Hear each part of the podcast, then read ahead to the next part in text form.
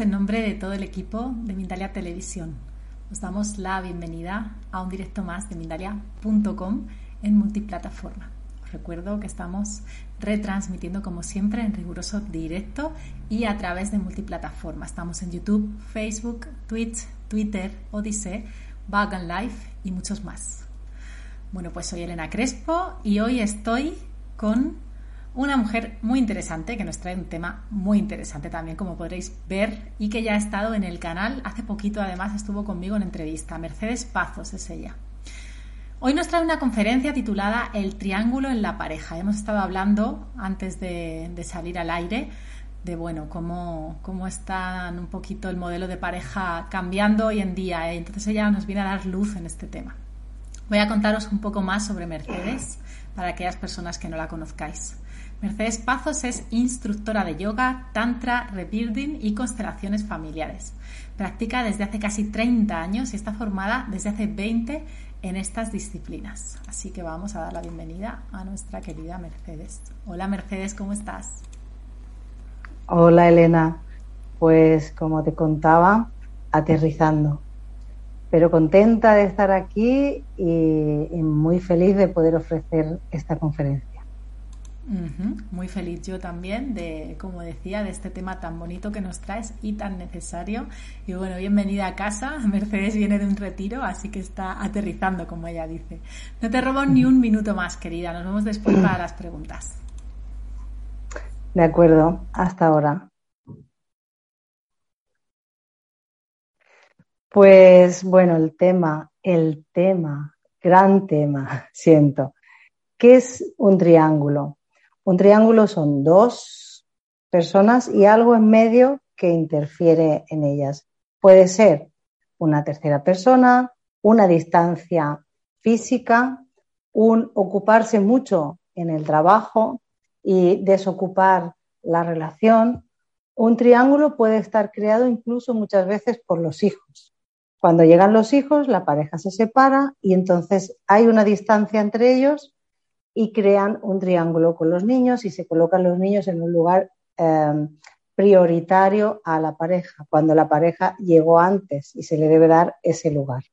Hay muchas formas de triángulo. El más común es la infidelidad en la pareja.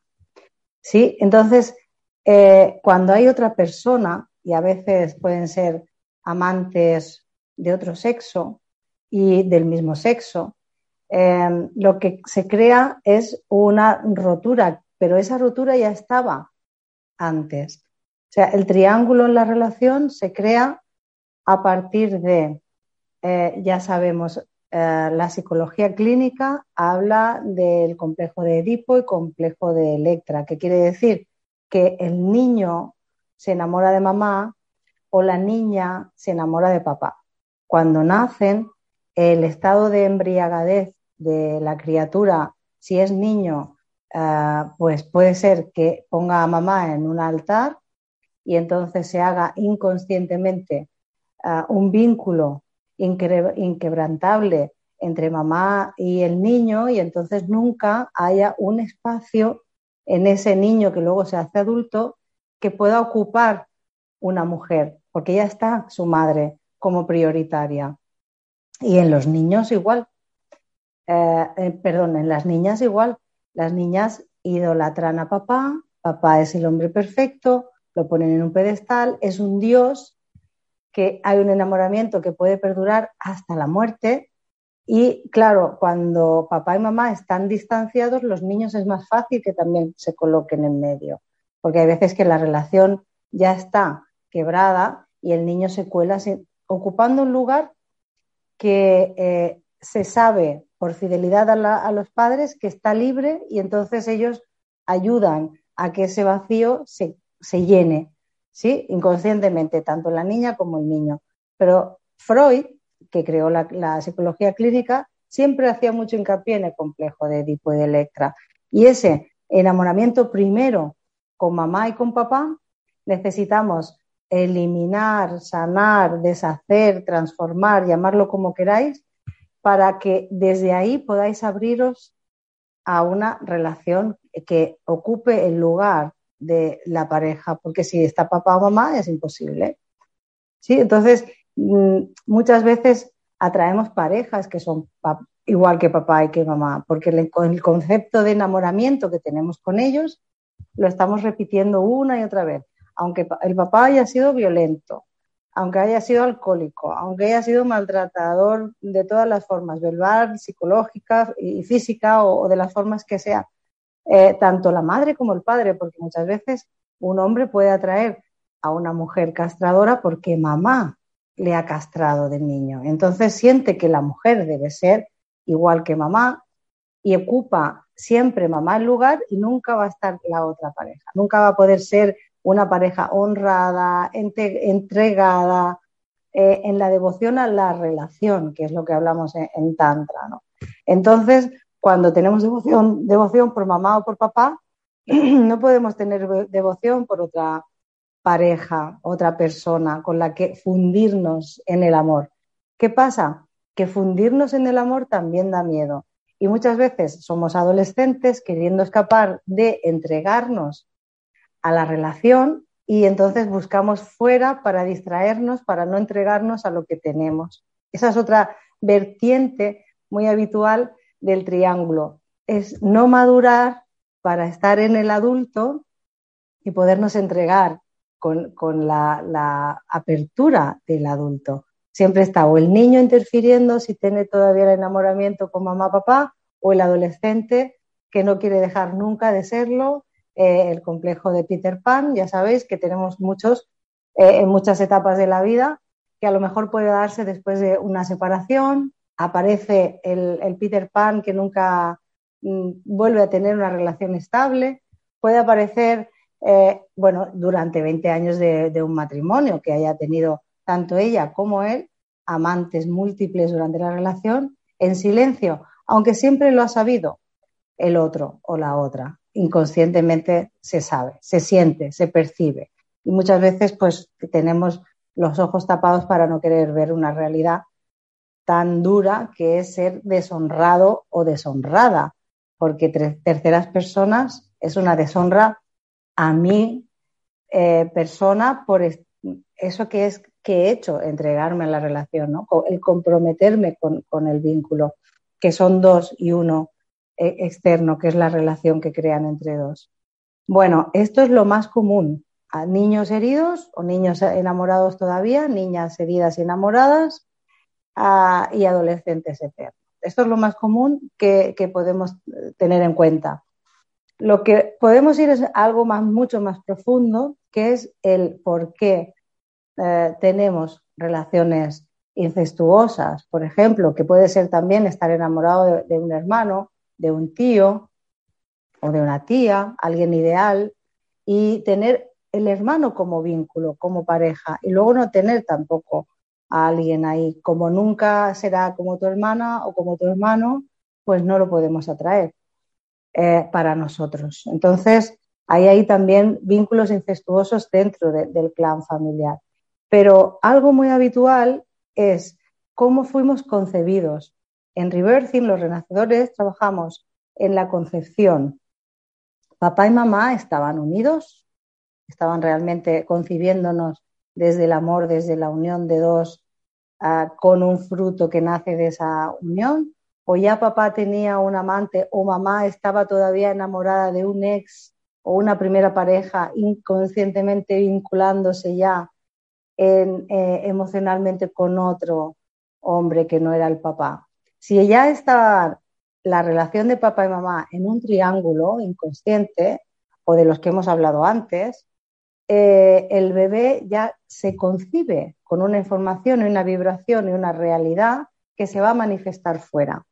Porque en la concepción, las dos primeras células de mamá y papá ya están dentro nuestra. Luego mamá va a estar recreando durante todo el embarazo una información que luego vamos a, a proyectar en la vida y a traer eh, porque es física cuántica. Seguramente habréis visto y conocido como Bruce Lipton, personas que hablan de la memoria celular, de cómo se proyecta nuestro inconsciente, nuestra información, nuestro código interno hacia la vida y la vida te trae la realidad que, que estamos proyectando, ¿sí?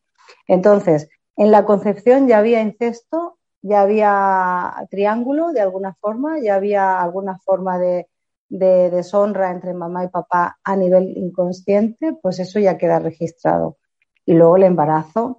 El embarazo, si papá está muy ausente y mamá siente una soledad eh, inconsciente, por ejemplo, o la mamá está trabajando mucho y nunca está en casa porque no se puede ocupar de la criatura y la criatura se siente eh, abandonada porque se está, está creciendo, entonces en ese momento, cuando el bebé se siente abandonado, ya está creando una dependencia de mamá.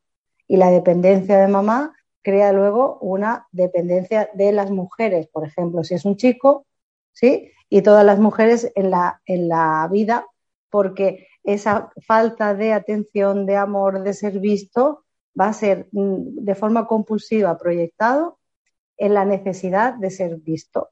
En el bebé, si es chico, por ejemplo, bueno, ya en las chicas o chicos que sean homosexuales hablaríamos en otro programa, pero en este caso, por ejemplo, una niña que, como niña se siente identificada ah, con la madre y siente que el padre está lejos y abandona a su propia madre, de alguna forma esa niña va a recrear el abandono del hombre inconscientemente en la pareja.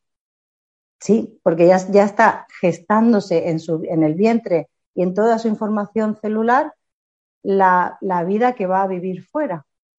Sí, y luego ya la primera y segunda infancia. El, lo que hablaba antes, el incesto emocional entre papá, mamá y la criatura, si está en medio, si uno de los dos está ausente, el hijo ocupa el lugar de la pareja.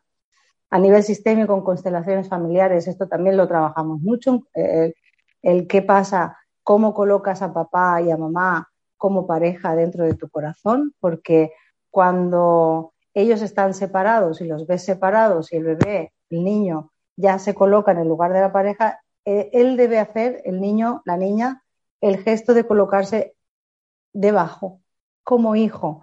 Aunque los padres estén separados, aunque tengan su historia, es de ellos y no del que nace desidentificándonos de lo que los padres vivieron. Es un trabajo súper importante para que la historia de ellos solo sea de ellos y no la que nosotros creemos en nuestra realidad. ¿sí? También a nivel transgeneracional, en constelaciones familiares, trabajamos pues eh, abuelas, abuelos, todo lo que pasó, porque muchas veces nacemos y nos quedamos mirando hacia el clan, que es ver, por ejemplo, anteriores parejas no honradas de papá o de mamá, siendo hombre o mujer, niño o niña, ancestros de tíos y abuelos y bisabuelos que puedan haber eh, creado herida, como por ejemplo un bisabuelo que tuvo una amante porque su mujer no podía tener hijos y esa amante fue la madre de su hijo que luego llevó a su casa como el hijo de su mujer y deshonró y desterró a esa mujer madre de su hijo que, que criaron juntos, ese matrimonio socialmente aceptable. La amante fue desterrada y entonces muchas veces, esto es un ejemplo como miles que he visto, que podemos estar mirando hacia el clan, hacia algo que no fue resuelto y, fue honrado y fue colocado dentro del sistema de forma amorosa, de forma ah, honrosa, de forma eh, pacífica, porque claro, ahí había mucho dolor.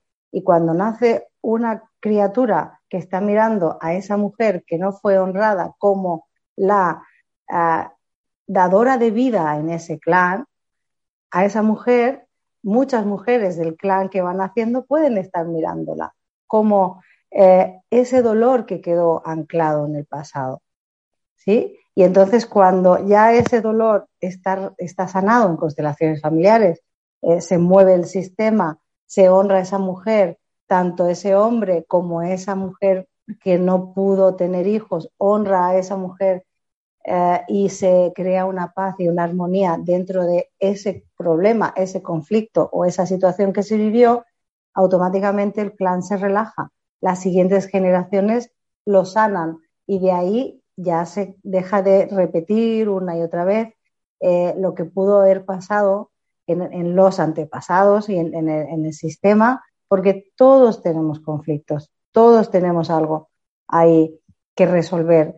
Y muchas de las veces, como hemos tenido antepasados machistas en el que el hombre era fácil que pudiera tener amantes y la mujer no, quedaba en casa recluida, siendo la, madre, la esposa perfecta y, el hombre tenía ah, más aventuras porque era más bien visto, el hombre que tenía más mujeres y la mujer no, la mujer que tenía más amantes o, maridos o novios o, parejas, que, estaba mal vista. ¿sí? Entonces, casi todos tenemos un abuelo, un bisabuelo que tuvo un amante, una amante o un amante, hombre también puede ser, ¿sí? Generalmente más los hombres que las mujeres. No digo que no hubieran mujeres que también estuvieran enamoradas de otras anteriores parejas o de otros hombres con los que había conocido estando en el matrimonio, pero que a lo mejor no, no, no, no sé, ahora no me sale la palabra, eh, no, se, no se consumaba ese, ese encuentro, pero era el deseo, ya estaba el deseo. Eh, sí, eh, solo con el deseo ya estaba la mujer en un triángulo también. Lo que pasa es que el hombre sí lo llevaba a cabo y la mujer a lo mejor se quedaba en el enamoramiento y, en el amor platónico. Y, y, bueno, pues todos, yo creo que todos tenemos de algún antepasado con alguna herida ahí. ¿Qué pasa? Que muchos han sido sanados y muchos están en una educación muy bien estructurada con unos padres sabiendo que son los padres, que están para los niños, que están muy unidos, muy amorosos y han, podido ver esos hijos, a esos padres como un ejemplo sano y armónico y, y un ejemplo a imitar, porque ya que somos fieles a nuestro clan, pues también somos fieles a eso, ¿sí? De alguna forma. Así que eh, creo que casi todos tenemos herida de triángulo de, alguna forma que representamos eh, en, nuestro, en nuestro cotidiano. Hasta que podemos verlo, podemos resolverlo, podemos sanarlo, podemos darle la vuelta, podemos desidentificarnos de lo que pasó, de, lo que ellos vivieron, de lo que estamos mirando y crear algo más saludable, más sano, más en paz y más en armonía para nuestra propia vida y para la que viene después de, nuestros siguientes hijos, generaciones, eh, para poder vivir el espacio de honra, que siento que es lo más amoroso posible, eh, la honra a mí y al otro. En el momento en que ya no sienta que tenga que estar honrándolo, lo dejo y estoy con, otra persona que me haya podido gustar, que haya podido ser, aunque primero eh, lo saludable es haber cerrado con quien está en ese momento comprometida o comprometido eh, por el vínculo y los acuerdos que se han creado de forma conjunta y luego ya pues, seguir con la siguiente relación. ¿Qué pasa? Que parece que ahora es como la gran moda Tinder tener ahí siempre a los amantes eh, estando casados y deshonrar a, la pareja. Es como un, boom ¿no? de, modernidad en la que parece que tienes que ser parte de la sociedad. ¿Y qué pasa ahí? Que se crea tanto dolor, tanto dolor en el alma, tanto dolor a uno mismo, porque al fin y al cabo sabe que el, el daño se está causando y el alma inconscientemente está ah, desquebrajándose por dentro y va a crear enfermedad física, posiblemente psicológica, con ansiedades, con tarde o temprano de alguna forma eso tiene una consecuencia, porque el dolor del alma se expresa siempre en el cuerpo y en, lo emocional. Así que ah, lamentablemente, yo lo siento lamentable, que se esté alimentando en la sociedad esta, esta tendencia a, estar en pareja y querer tener una, aventura. No sé, a veces me, además de todo lo transgeneracional y todo lo que estoy explicando, a veces siento que es como también un formar parte de la sociedad y, dejarse arrastrar por lo que socialmente se está modernizando, ¿no? Y, forma de esta forma no nos sentimos auténticos y puros y, eh, capaces de, ser honestos y honestas con nosotros mismos y estar totalmente en amor y, devoción a nosotros mismos, porque en el fondo el alma anhela vincularse vincularse profundamente en amor, en entrega y en devoción, porque ahí es donde se expande el, alma y donde podemos materializar la paz, la armonía, la salud, el bienestar y, la alegría de estar en amor y, en plenitud. Y cuando ya no estoy en amor y en plenitud, pues lo dejo y ya vuelvo a mí y vuelvo a mi armonía o, estoy con otra persona porque me he enamorado de otra persona. Pero eh, el dolor nos hace estar perpetuando herida tras herida, generación tras generación y siento que vamos a tener que vivir muchas vidas para sanar esto. Así que animo a que si alguien está en triángulo y se siente dolor, en dolor, pueda mirar hacia adentro, pueda mirar dónde poder sanar, pueda resolver, pueda desvincularse y cerrar en paz con todas las parejas que haya podido tener anteriormente para poder crear una relación nueva, una relación saludable, una relación en armonía y en cooperación, porque así es cuando realmente nos podemos sentir en paz y en plenitud. Sí. Pensaba que me querías hacer alguna pregunta. Pues, vale. Pues lo único que se me ocurre es que entablemos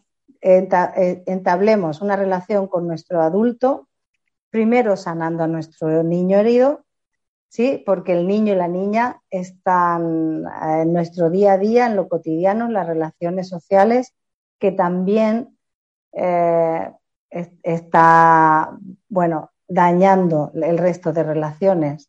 Cuando nos reconciliamos con el niño, sanamos el niño y la niña internos y estamos en total entrega y lealtad a nuestra adulta y adulto, o sea, instalando el adulto dentro nuestro, es donde estamos en felicidad plena, es donde estamos en la plenitud real, que es entablando relaciones saludables, libres y amorosas, que es libertad es yo no condiciono tu estado, yo no saboteo ni manipulo tu bienestar, yo no hago nada que tenga que ver con cargar sobre ti algo que es mío. Yo animo mucho a sanar ese niño y esa niña, a sanar nuestro árbol, a sanar nuestro triángulo papá, mamá y yo con los hermanos, a sanar lo más posible para estar más y más cada día en el adulto y la adulta, para estar más en felicidad. Es que yo siento que la felicidad está ahí. Ama es una guía espiritual, bueno, muy reconocida en el mundo, la mujer que da abrazos, hindú, y en una de sus charlas en Barcelona recuerdo que decía, la felicidad está en el adulto, en, madurar y en sanar. Y, es algo que yo he comprobado en mí y, cuando lo veo en las personas eh, lo, lo, puedo experimentar. Es como que se expande un espacio de ser, de amor, de plenitud y de gozo en la vida que no tiene mm, precio. Y entonces salud mental, salud emocional, salud física y, la paz. es que la paz que se, que se encuentra cuando se está en el adulto y la adulta, desde la autorresponsabilidad para crear relaciones saludables y si puede ser la relación de pareja estable, duradera, en armonía, en amor, en entrega, en cooperación y, y poder así expresar, creo que todo anhelo que tenemos muchos, casi todos, de tener la relación sana y saludable. Porque yo conozco gente que tira las cartas y me dicen, todo el mundo me pregunta por la pareja. Bueno, pues empecemos por nosotros, empecemos por crear nuestra pareja interna saludable, empecemos por reconciliarnos con nuestro femenino y con nuestro masculino interno, los hombres y las mujeres, y con nuestros padres, ancestros, hermanos, como he dicho antes, con todo lo que haya que sanar para poder estar en paz con nosotros y desde ahí crear una relación en paz con otra o otro, lo que elijamos, pero en total honra, en total devoción a la relación, en entrega, en amor, que duele. Pues sí, porque tenemos la herida dentro, que necesita ser sacada, vista, sanada, resuelta y abrazada para crear más paz y más luz y más amor en nosotros para poder ofrecer también a la relación. Claro, ¿y qué da miedo? También. ¿Y qué pasa? Podemos elegir el amor o el miedo. Yo siento que el miedo eh, es eh, el escape del ego para no estar en quienes somos realmente. Mi, percepción, que ya, ya conocemos todos, pero el miedo en la víctima podemos estar eternamente y lo que nos va a dar paz y alegría es elegir el amor y la valentía de enfrentarnos a él, que es lo que somos en realidad. Así que eh, que viva el amor, que viva la, entrega, que viva la plenitud y que viva la monogamia. Para mí, eh, sí, eh, la sensación de decir, bueno, es que me entrego, estoy aquí, soy yo conmigo y conmigo para ti. ¿Qué hacemos? Pues vamos a disfrutarlo, vamos a compartirnos, porque el crecimiento y evolución del alma y del ser está ahí, en la entrega en el amor y la entrega desde la autorresponsabilidad siempre, desde el adulto y la adulta, para no eh, hacernos más daño, sino deshacer daño, sanar herida, sanar transgeneracional, sanar nuestras propias historias. Eh, yo lo veo muchísimo cuando una mujer está herida y un hombre también, y cuando se transforman y se liberan y, y, crean más luz y más plenitud en sus vidas. Eh, es como, y, cuando desde ahí se pueden entregar eh, en ese espacio de, amor y devoción, eh, a mí me maravilla. Entonces, por eso siempre estoy compartiendo este sentir y esta sensación de que podemos, podemos hacerlo, podemos estar en paz nuestra alma estar en paz, en plenitud y en amor. Podemos. Genial, pues bueno, yo estoy muy de acuerdo contigo, Mercedes, la verdad que sí. Ya hay alguna pregunta por ahí que ahora pasaremos a ellas. Pero antes de pasar a las preguntas, voy a dar una pequeña información de parte del equipo de Mindalia. Queremos recordaros que esta emisión es posible gracias a la Escuela Neurocoach Ancestral. Podéis encontrarla en escuela.neurocoach-ancestral.com.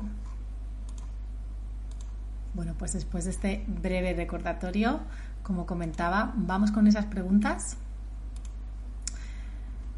Antes de nada, recuerdo para usuarios de YouTube que además de realizar vuestras preguntas podéis colaborar con Mindalia a través del botón Super Chat, el cual hará que vuestra pregunta sea preferente. Bueno, pues por aquí hay una pregunta muy interesante que he seleccionado la primera y nos dice María Inés Morales desde Facebook. Después de identificar estas heridas en nosotros, ¿cuáles son las herramientas para sanar? ¿Nos puedes dar unos tips para el día a día? Para el día a día, yo primero haría mejor ah, terapia, terapia con constelaciones familiares, con reversing, con ah, cualquier eh, forma de crecimiento espiritual, porque va más allá que lo clínico. Para mí hay que ir a buscar algo más profundo. Lo clínico es primera capa y yo siento que donde hay lo más verdadero es capas más profundas. Sí, entonces buscar alguien que os, acompañe en e, cualquiera de estas disciplinas y luego en el día a día es eh, llevar a cabo sanando. Por ejemplo, hay, un ejercicio que yo diría para todo el mundo, tener una imagen de vuestro padre y vuestra madre, aunque estén separados, muertos, da igual, ah, y aunque fuera el dolor que ellos tuvieran de su historia ahí, unidos, porque en el alma están unidos, estuvieron unidos en algún momento. Entonces, tener esa imagen y postrarnos ante ellos, honrando la unión de ellos como el mejor ejemplo, la que nos dio la vida, eh, la unión de pareja saludable, aunque tuvieran sus conflictos, sus heridas, que ellos eran su historia. Entonces, postrarnos ante ellos y decirles gracias por darme la vida, gracias por ser la pareja y yo el pequeño o la pequeña eh, y, venir de vuestro fruto, de vuestra unión. Gracias, postrando eh, la criatura que somos, que hemos sido fuente de su amor. Solo el ser la fuente de su amor, al dejar a un lado pues todo lo que hubiera pasado. Eso es un trabajo súper potente para hacer una cuarentena cada día postrándonos ante ellos, honrando su unión y, desidentificándonos de su historia. Vuestra historia fue la vuestra, la mía es la mía y os honro, miro hacia mi destino, lo haré a mi manera. Esa frase es súper interesante para hacer en, eh, así como ritual eh, primario. ¿sí? Muchísimas gracias, la verdad que sí que está. ¿Quieres añadir algo? No, ah, quería decir que que, los niños ya dejan de estar desapegándose, dejan de estar apegados, se empieza a llevar el niño al adulto haciéndose responsable de su propia vida y eso es transformador. Gracias. Nos dicen por ahí, por el chat, Rica Martínez, gracias Mercedes por tanto. Pues sí, muchas gracias. Ay, un placer. Ah, Rica. Vamos a la próxima. Bueno, nos cuenta su situación también. Ah, bueno, entró. Esta ha entrado un donativo por superchat de Celi Marisela. Muchísimas gracias. Es muy interesante. Voy a leer esta también primero porque creo que atañe a muchísimas personas, ¿vale? Las otras son un poquito más, a lo mejor personales, que también pueden servir, pero es que esta creo que es muy interesante. Nos dice cómo recuperar el magnetismo en el amor pues encontrándose cada día, mirándose a los ojos, respirando juntos y expresando, tú eres con quien quiero estar. Te elijo hoy, cada día, de alguna forma, aunque sea estando cenando, parar de cenar, miraros a los ojos, respirar juntos, tú eres quien elijo hoy y aquí, ahora. Es como muy eh, volver a conectar con la pareja, respirar juntos. Si tenéis un día a la semana, a ser posible, un ratito de templo, luces tenues, incienso, musiquita, respirar juntos, eh, te elijo, estoy contigo, te siento, y a partir de ahí empezar con sensaciones dulces de caricias, de contacto y respirar, y respirar, y respirar en la expansión del corazón en la que dos corazones acaban siendo uno. Eso es reconectar con la pareja, porque lo mental que nos lleva a lo cotidiano, que es trabajo, hijos, casa, problemas, cosas que la pareja se distancia, necesita ese cuidado ese cuidado cotidiano de cuando alguien ha preparado una cena, reconocer qué rico está esto, gracias por haberlo preparado para mí, porque es el reconocimiento se olvida del día a día, es como ya una obligación que no es una obligación, es una dedicación para la, la casa, para el hogar, si se tienen hijos, para la familia. Pero estoy dedicando mi tiempo, por favor, honrárselo a uno mismo y honrárselo al otro, que eso está pasando. Sí, el reconocimiento, la honra y la adoración. O sea, mirada de encantamiento, volver a conectaros con encantamiento, porque se pierde el encantamiento porque se entra en lo mental. Y la mirada de abrir el corazón y mirar de encantamiento, porque han pasado 20 años y hemos compartido tantas cosas juntos, o tres, o dos, o cinco meses, da igual, pero ya estamos viviendo cosas, pero cuando la pareja se desencanta, claro, está es después de mucho tiempo, eh, hay etapas. Pues volver a la mirada de apertura de los ojos y del corazón, expresado a través de los ojos. Qué bueno y qué sencillo realmente. Yo estoy súper de acuerdo contigo, Mercedes, sí. Y bueno, eso funciona además, es muy bonito. Nos decía además ella, me refiero en el amor en pareja, nos ha dicho después, y también con las personas que nos vean desde el amor a uno y no desde el desamor. Pero claro, lo puedes hacer con cualquier persona, ¿no? Con cualquier relación, supongo, Mercedes. Claro, si todos somos seres maravillosos con nuestras heridas que nos vamos a ir proyectando y creando discordia o, distancia, volver a vernos como los que somos. Eh, somos, mm, bueno, una maravilla, somos dioses y diosas en la tierra. Entonces, mirar siempre con esa mirada de, detrás de ese dolor, detrás de esa herida, detrás de eso hay un ser maravilloso. Ahí es lo que esencialmente somos. Entonces, eh, alguien puede ser un neurótico, un malhumorado, un... Sí, claro, hay que saber distanciar y poner límites cuando es necesario. Y también saber que detrás de eso lo que hay es mucho dolor y hay un ser extraordinario.